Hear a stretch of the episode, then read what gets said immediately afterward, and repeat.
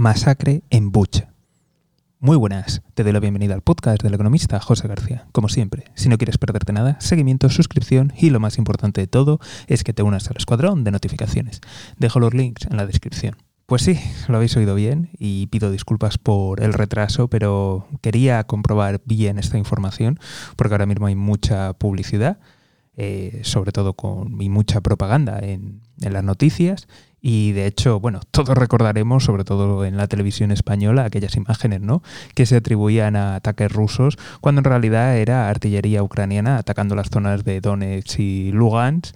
Y lo que parecía un soldado ucraniano realmente era un miliciano de, de, la zona y la familia iba a Rusia y no a Ucrania.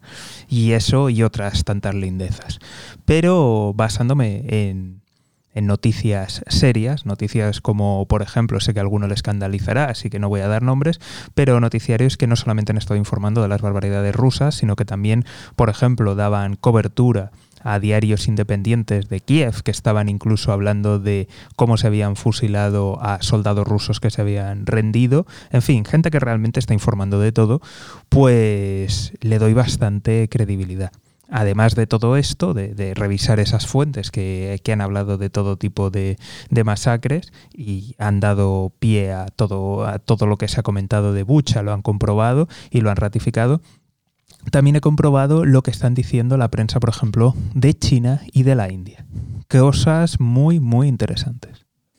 La prensa china directamente no ha aparecido, y esto es muy significativo, y la prensa india han dado las dos partes, han dado las dos versiones, tanto la ucraniana como la versión rusa, pero han hecho hincapié en que realmente se estaban creyendo la, la, versión ucraniana. Con lo cual, si sus dos mejores aliados, uno calla y omite toda la información y el otro la da pero se pone claramente del lado de Ucrania, yo creo que queda bastante claro. Además, ahora están saliendo nuevas informaciones que se pueden verificar, se pueden contrastar.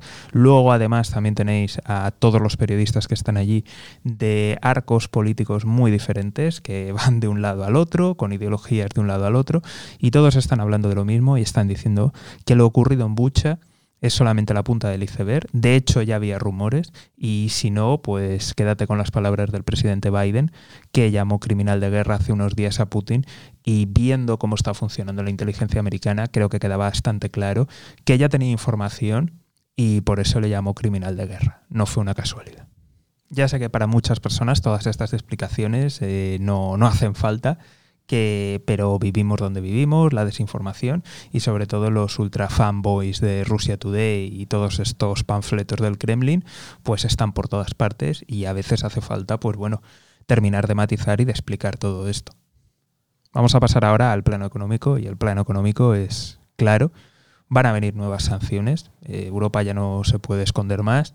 Hay países como Alemania que no pueden seguir de lado y eso de manera inmediata nos manda una recesión una recesión primero por parte de Alemania, que va a impactar en toda la Unión Europea y después de la Unión Europea a grandes zonas del mundo.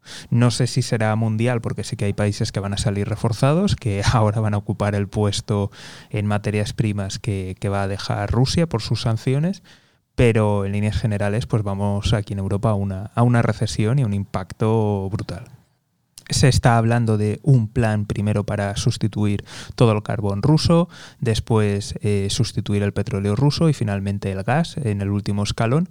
Pero yo creo que todo lo que ha pasado, Bucha ahora mismo lo cambia completamente y creo que ahora mismo se van a tomar las medidas demoledoras y de corto plazo que realmente pueden afectar al régimen ruso. Como siempre, si no te quieres perder nada, seguimiento, suscripción y lo más importante de todo es que te unas al escuadrón de notificaciones. Dejo los links en la descripción. Un saludo y toda la suerte del mundo.